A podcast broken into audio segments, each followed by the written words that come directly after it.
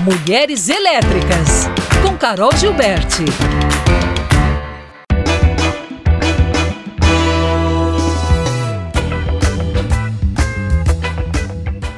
Ei, Carol, bom dia, bem-vinda. Bom dia, bom dia, Lucas, Murilo, bom dia, Águeda também que tá aqui. Bom dia. Prazer enorme estar ao vivo com você sempre. Eu acho que a última é vez nosso. foi em março, se eu não me lembro. Foi em março, né, se bobear. Foi, Nossa acho que comemoração das mulheres, mas estaria, hoje estamos aqui fechando, né, a última coluna, assim, né, É, oficial sim. É, do é, ano. de 23. De 23. Obrigada por, pelo convite de estar aqui. A gente adora fazer esse balanço do ano. E a Carol já eh, fez as honras aqui da casa. A gente dá bom dia também para Águida de Alvarenga, diretora de Economia Solidária aqui da Prefeitura da capital. Ei, Águida, bem-vinda. Obrigada, bom dia a todos. É um prazer estar aqui. Prazer é todo nosso. Sobre...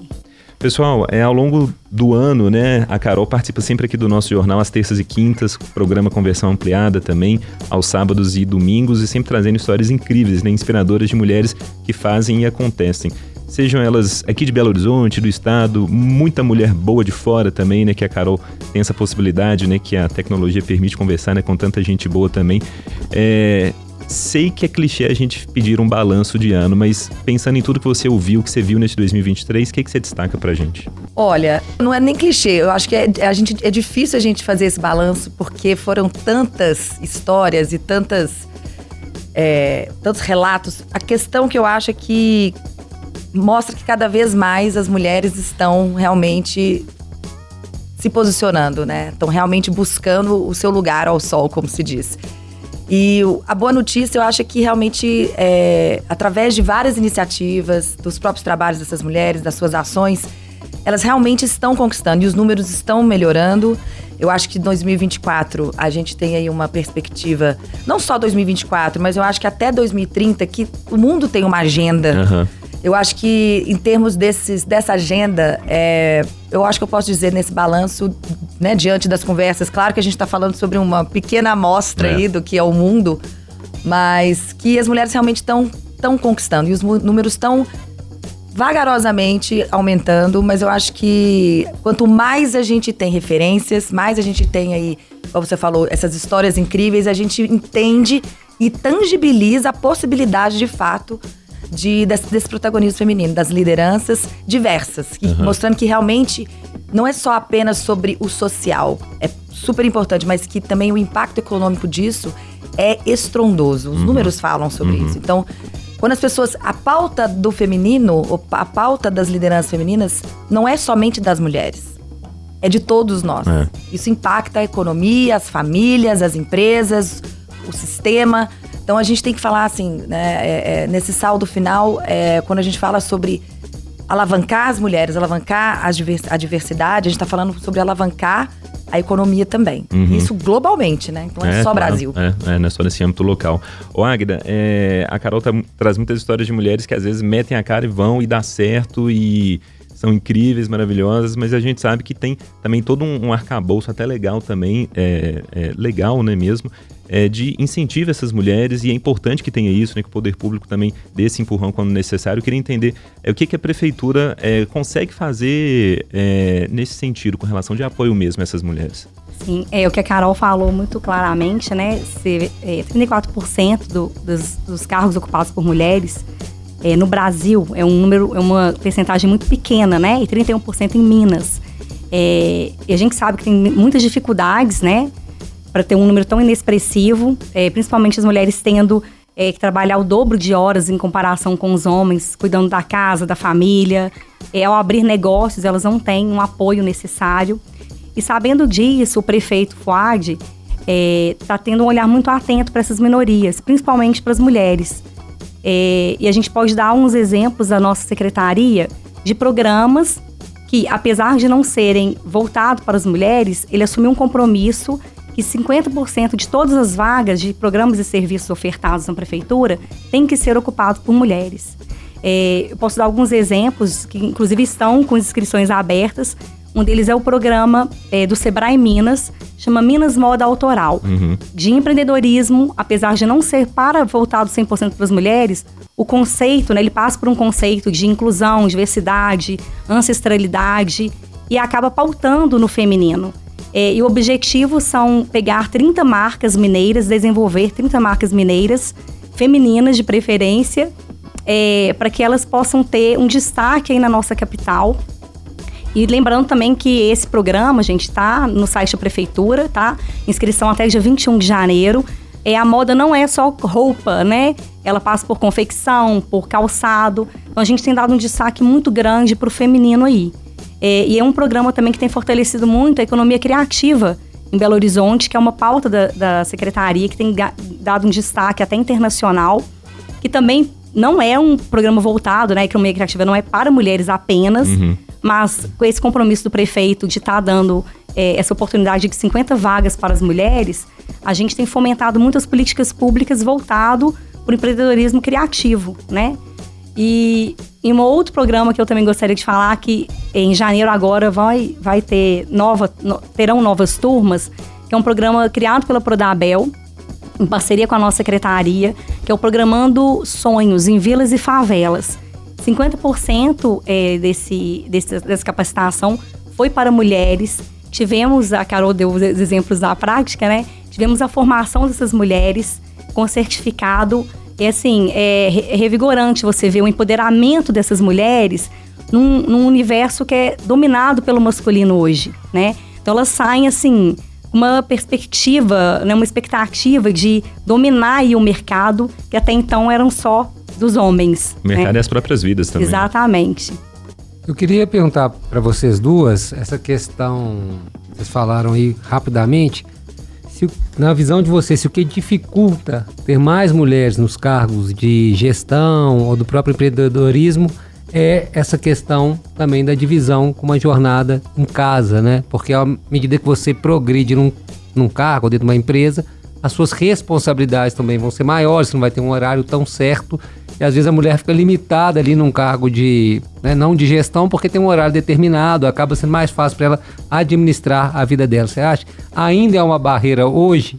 E uma outra questão também que vocês podem responder em dupla aí é o seguinte: quando há uma chefe mulher, ela tem de ser mais compreensiva com essa situação das trabalhadoras? Então, sim, inclusive foi pauta do Enem, né? A economia sim. do cuidado, que a gente está falando sobre isso. Ele, ela é tão real que a economia do cuidado, ela é, esses números são globais, né? Não é só no Brasil essa questão. Mais de 80% das pessoas que compõem a economia do cuidado são as mulheres.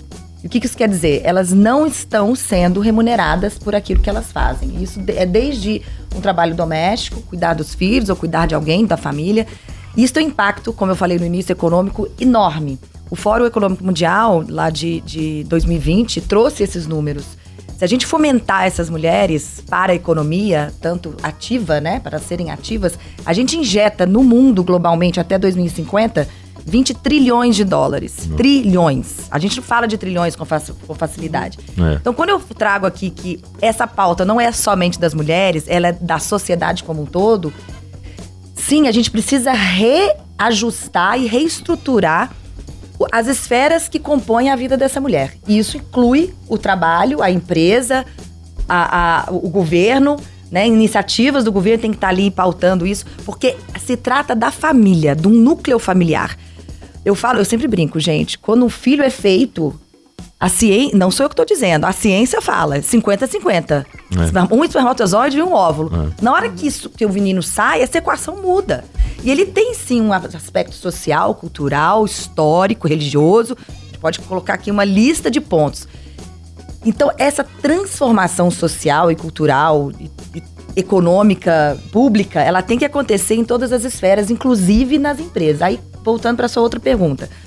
A mulher tem que ser mais, vamos dizer assim, sensível a esse tipo de, de vamos dizer, ações, né? E, e eu acredito que os líderes, independentemente de serem mulheres ou homens ou qualquer outro gênero, eles precisam estar cientes de que isso afeta uma esfera que vai para além de uma unidade mulher. Então, assim, as lideranças elas precisam sim mudar os seus, os seus a, a sua mentalidade, né? E a, a suas, sua gestão de pessoas, porque empresas são feitas por pessoas. As empresas não são entidades CNPJs isoladas, é um coletivo de, é. de CPFs. que tem ali famílias e tudo mais, né? Isso é importante estar falando. O Sebrae fez uma pesquisa. É, 42% das mulheres que têm cargos já ouviram falar ou já sofreram preconceito por serem mulheres. E um quarto das mulheres que estão em cargos, né, em posições é, empreendedoras, como empreendedoras mesmo, elas sofrem é, o preconceito por serem mulheres. Então isso é muito expressivo, né?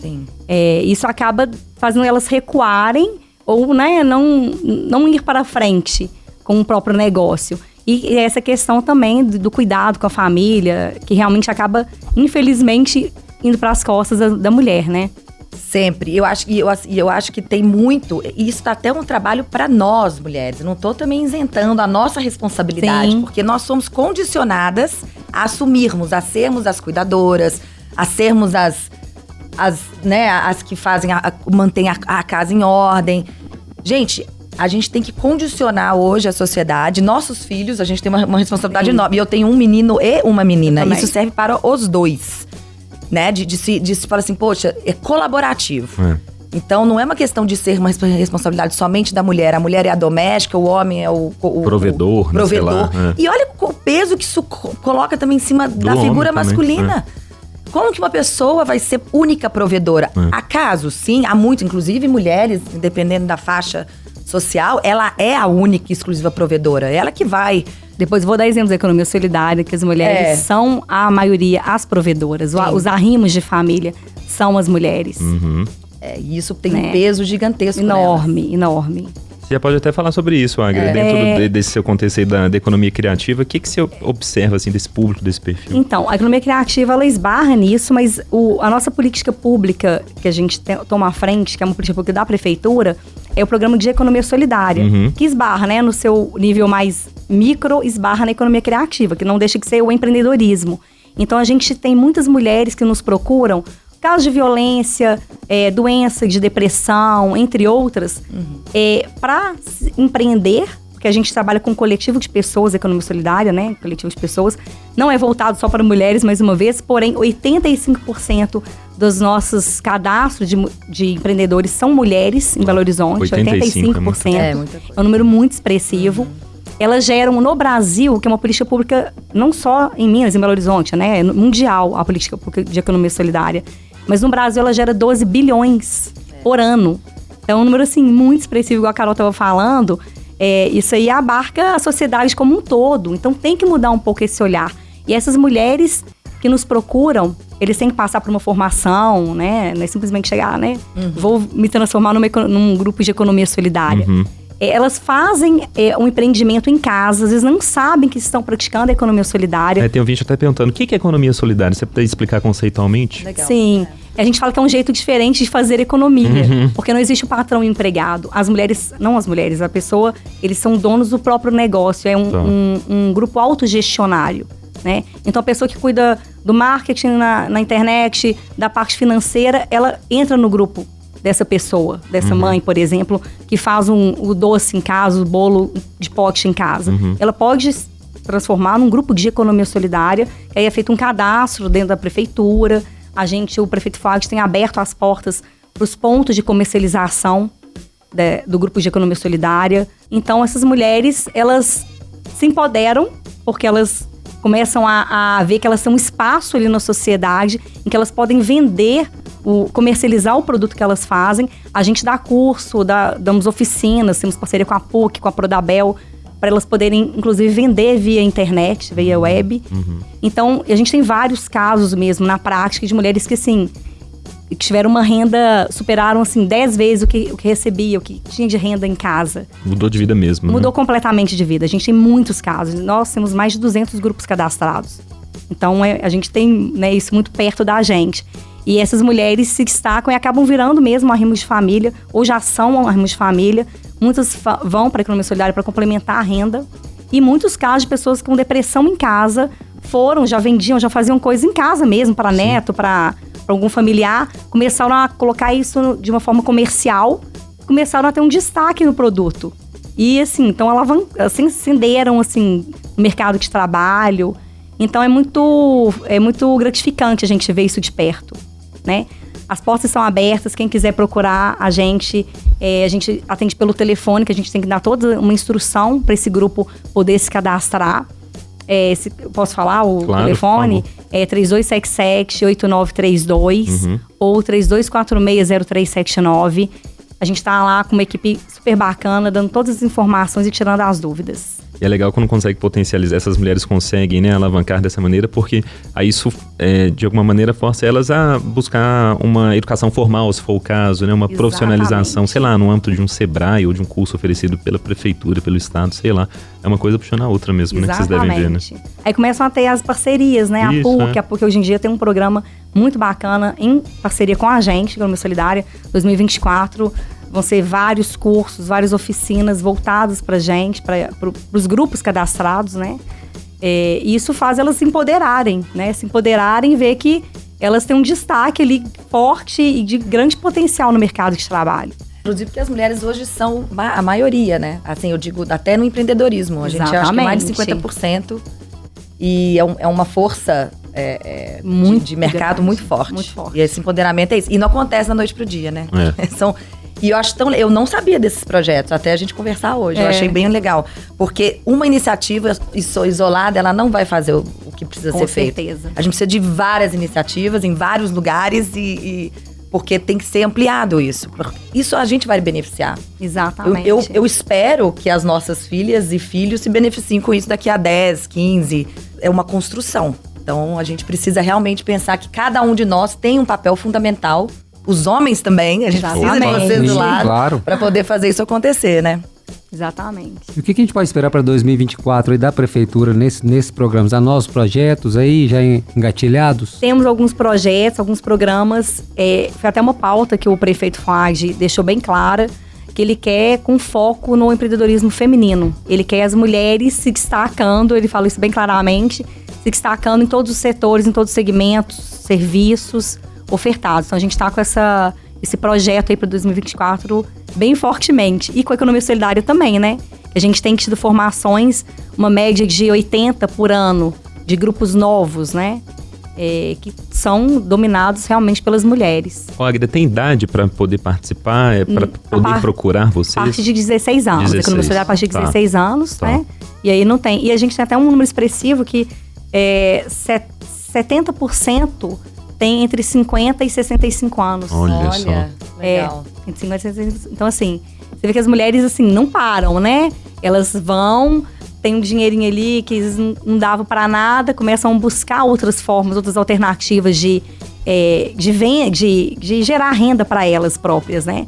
E são muitas, muitas delas que a gente vê na prática, são mães, avós, que cuidam e, e, e, e- e sustentam o lar.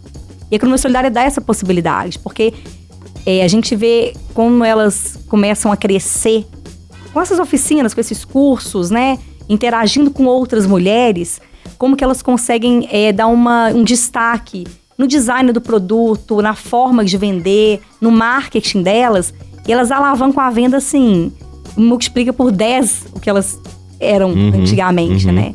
Então isso é muito importante, né? Muito expressivo aqui para a prefeitura. Ô, Carol, e para 24, a gente falou desse 2023, do que você conversou, você tem observado algum campo específico que pode despontar mais no próximo ano? A gente falou muito de inteligência artificial, né? Muitas das, das entrevistas que você trouxe resvalaram nisso, né? De tecnologias que ajudavam nos negócios dessas mulheres. O que, que você tá vendo pro ano que vem, assim?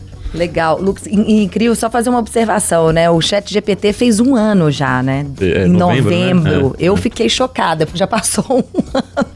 E a gente tá aí ainda se familiarizando, né? A inteligência artificial, sim, eu acho que ela ainda vai ser uma tendência, ainda mais porque a gente tá se acostumando com É. ela. E a gente já tá tendo outras ferramentas que estão entrando. Então, É. é- e é tudo muito rápido.